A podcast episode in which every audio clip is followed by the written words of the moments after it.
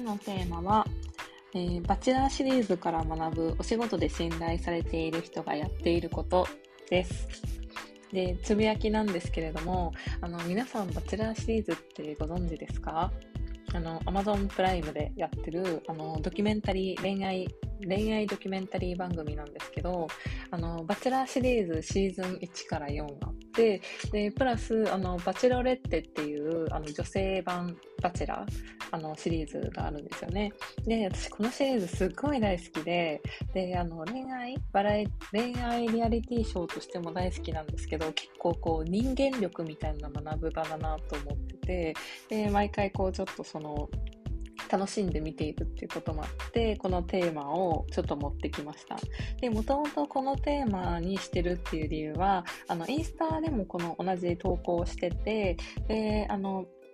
え、ー、とですね、私のインスタグラムの方の投稿で、ちょっとそのお仕事で信頼されている人がやっていることっていうことに関絡めて、あの、ちょっと投稿で上げてるんですけど、この私が今まで上げてる投稿の中で一番、こうちょっとその、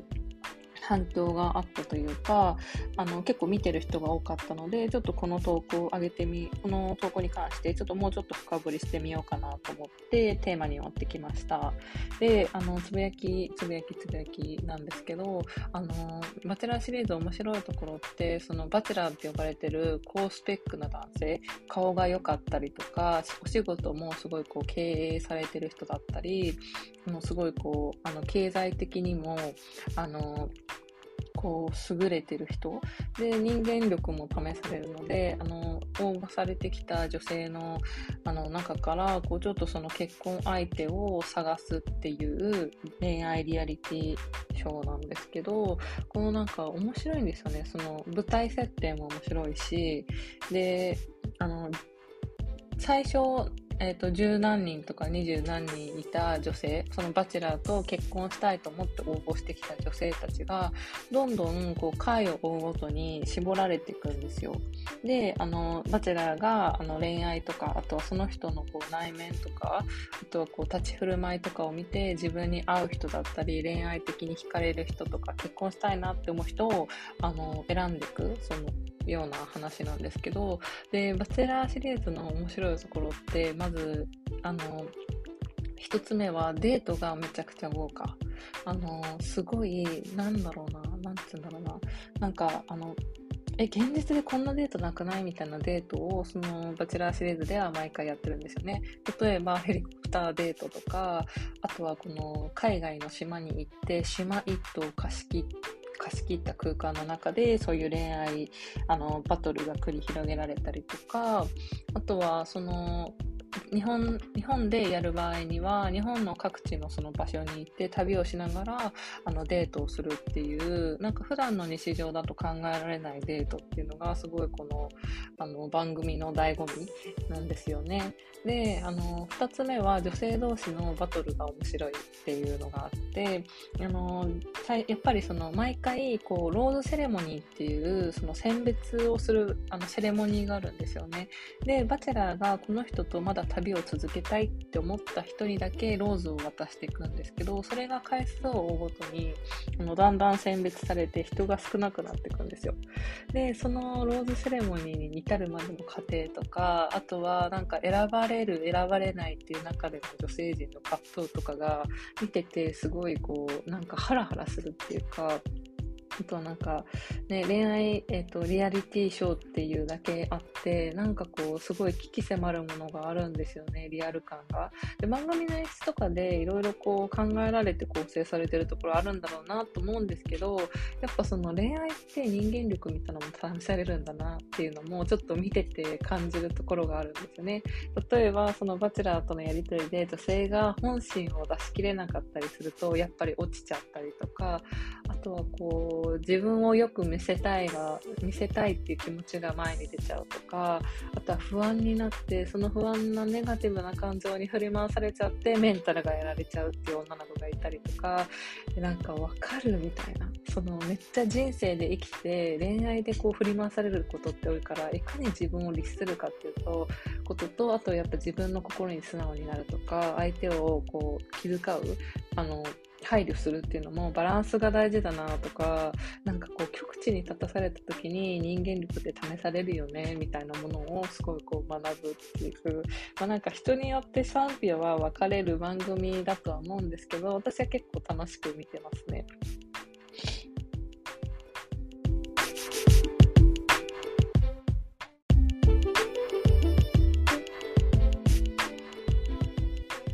今回のテーマで、えーと、お仕事で信頼されてる人がやってることっていうのであのこの私が挙げたインスタグラムではお仕事も恋愛も人間同士の信頼関係が大切で信頼される人がやってることってどんなことなのか一緒にこうバチェラーシリーズを振り返りながらちょっと学んでみませんかっていうようなあの投稿だったんですよね。でこの、えーと、私がちょっとあの挙げてたってことがその恋愛の仕事も人間同士の信頼関係が大大切っていうので、これはすごく仕事してる中で日々めっちゃ思うことで、やっぱ信頼関係がないとお客さんからこうちょっとその、例えば依頼されることもないし、あの、信頼関係がないと、やっぱりこう、なんかその、お仕事に影響するなっていうのがあって、で、やっぱりこう、お客さんが本当に困った時に助けてあげられるとか、あとはお客さんに頼りにされるっていうのは、やっぱり信頼関係があってこその、あの、そういう関係性だなっていうのはすごく思います。なんかビジネスって確かにお金のやり取りが発生するけど、そのお金のやり取りっていうのは、そのお金の価値っていうのは、その信頼関係が形になってるんじゃないのかなっていうのをその学んだことがあったので、ちょっとこういうふうに、あの、恋愛とビジネスっていうのでちょっと、えっ、と、絡めてみました。で、えっ、と、その、このバチェラーシリーズですごくこう学んだ部分っていうのがシリーズを通して女性陣の人間力っていうのがすごい毎回見てくれるんですよ。で最後まで残っていく女性っていうのはやっぱり理由があるんだなみたいなのもちょっとこう、あの見ていく中ですごく思ってて。で私あの3人の女性にのエピソードに関してちょっとあの投稿を上げてたんですけど1人目のあの女性っていうのはシーズン1のあの水田さんっていう方なんですね。あの元北新地のホステスっていうあの異色異色かわからないんですけどあの経歴を持ってる女性なんですけど水田さんすごく綺麗でお姉さんらしいの女性なんですよ。あシーズン3ですねシーズン3の水田さん。でこの人の印象的な部分ってあのちょっとそのネタバレになるんで、見た、これから見るよって人はあんまりこうちょっと、あの、耳塞いでもらいたいんですけど、その、水田さんは結構最後の方まで残っていく女性なんですけど、あの、一番最初のローズ、えっ、ー、と、なんだ、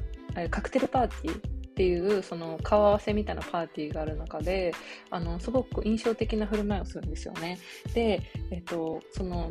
バチェラーに対してあのローズセレモニーでは自分がその女性バラをもらう立場なんででそれに対して自分が最初にバラを渡すんですよ。で、あのその時に水田さんが言うことっていうのは、あの欲しいものがある時は自分から差し出すっていうことを話してたんですよね。え、この言葉ってすごい私の中で結構印象的な言葉で、なんかこう、何か人にしてもらおうとか、こう、よく見られたいって思う時って、なんか人から何かを求めがちなんですけど、その水田さんの行動っていうのは、その人から求められることよりも、先に自分があげられるものを与えるっていうので、で、あの、人から信頼されたいんだったら、自分から先に信頼する。で、あの、そのその行動それによって行動が出てるなって思いました。であのローズをもらいたいのであれば自分からそのローズをもらえる人間にあの人間としてあの知ってもらおうっていうのをその自分から示してる行動っていうかでその中ですごく思った思ったんですよね。で、人から褒められたいんだったら、先に自分が人のいいところを見つけたりとか、人に信頼されてる人っていうのは、いつも受け身じゃなくて、水田さんみたいに何か自分があの他人に対して与えることができるんじゃないかっていう行動を常にしてる人なんだなっていうのがすごく思いました。で、えっと、2人目はですね、あの、シーズン4、最近やってたシーズン4で出てた、あの、キュウインサトちゃんっていう、すごく可愛いあざと系女子って言われてる、あの、女の子がいたんですよ。で、キュウイちゃんもすごくこう、印象的だなってシリーズを通して思ったのは、あの、キュウイちゃんは毎回、こう、感謝の気持ちっていうのを言葉とか手紙で伝えてたんですよね。バチェラーに対して。で、あの、キュウイちゃんから学んだことっていうのは、感謝する気持ちは惜しみなく言葉と行動で伝えるっていうこと。でそのなんか感謝って確かにこうわざわざ言葉に出さなくてもあの本当にこうえーと、人に対する気持ちって持ってるだけでもすごいなっていうのがあるんですけどそれをちゃんと人に対して伝えることができるっていうのはなんかこう素敵だしその言葉をもらった人で行動とか言葉で返してもらった人にとってもこういい効果があるというかなんかお互いにとってあの感謝し合えるっていうのはすごくいいことだなと思ってて毎日生きてるとこう当たり人からしてもらえることが当たり前になると感謝するっていう気持ちも薄れたりするけどそのしてもらえることが当たり前って当たり前じゃないよっていうことに気づいてたら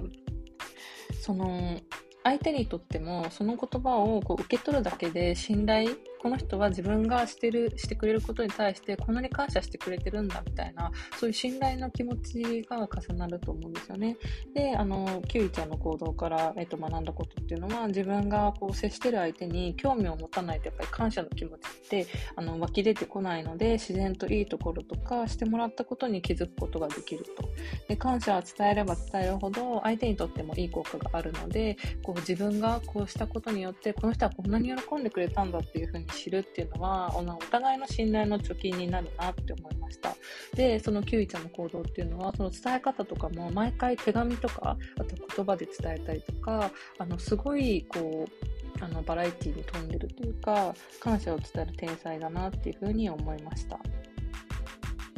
で、え、ー、と、3人目は、えっ、ー、とですね、シーズン、これはシーズン1と、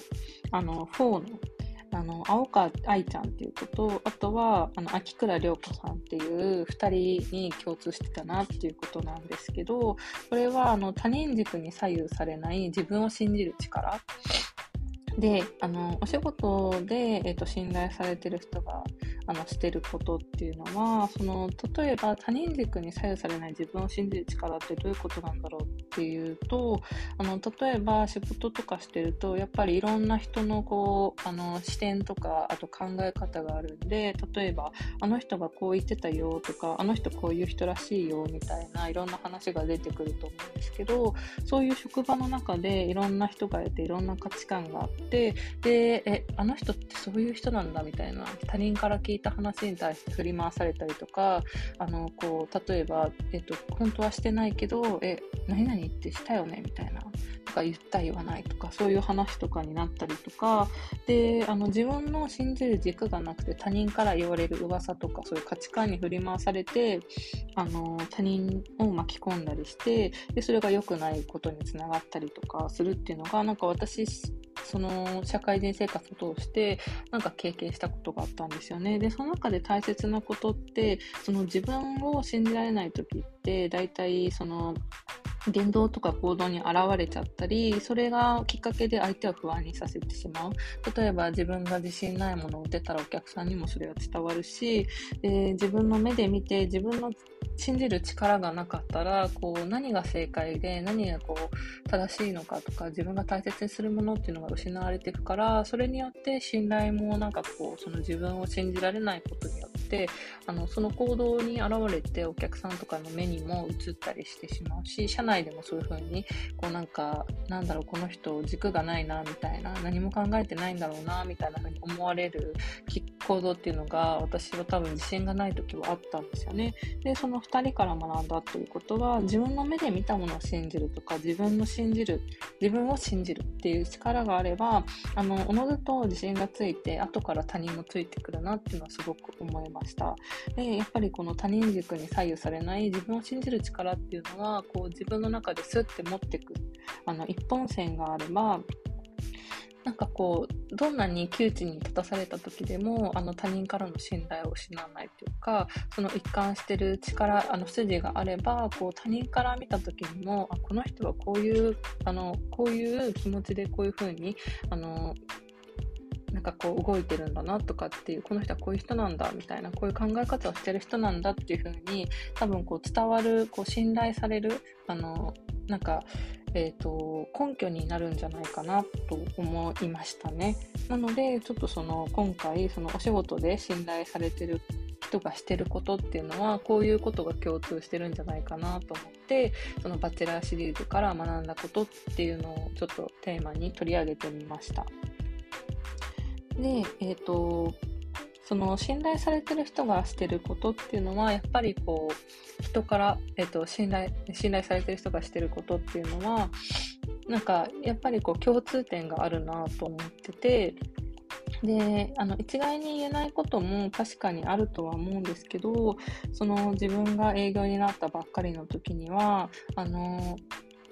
そのいつもあの自分のことを信じられなかったんですよね。で他人よりもあの自分にフォーカスしててなんかこう変に思われたらどうしようとかあとはこの人なんか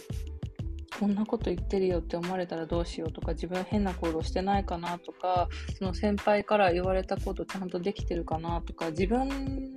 が自分がっていう気持ちがすごく多くてでそういう感情で仕事をしてるからそのお客さんにも自信なさそうに見えたりとかあと先輩からもなんかこいつ大丈夫かなみたいな風に思われてたと思うんですよ。でそういう行動ってやっぱり振り返ってみると、まあ、自分が客観的に見た時にそういう人にこうあの安心して仕事を任せられるかっていうと正直そうじゃなくてただこう自信がなくてもすごくこうシャンとしてればあの、まあ、自分を信じる力、まだ技術が伴ってなくても自分を信じる力があれば、多分見え方って違うというか、あの、あ、この人はなんかこう信頼できそうだっていうふうに思われると思う思われるんじゃないなかったのかなって今振り返ると思うんですよね。まあ、でもなんかそういうのもなかなかこう新人時代の思い出っていうことで自分が成長するきっかけになったから良かったなとは思うんですけどなんかまあやっぱりそういうあの信頼される人がやってることっていうのはなんか共通点があるし自分も変わったきっかけっていうのもあのなんかそういう中から見出せたかなと思ったので、今回ちょっとこういう話として取り上げてみました。えっ、ー、と、もし何かこう、あの、バチェラー話だったり、あとは信頼されてる人ってこういうことしてるよね、みたいな、その、あの、エピソードがあれば、ぜひシェアしていただけると嬉しいです。なので、感想とかリクエスト、あとはですね、相談とかもお待ちしてるので、公式 LINE でぜひ送っていただけると嬉しいです。では、また次のエピソードでお会いしましょう。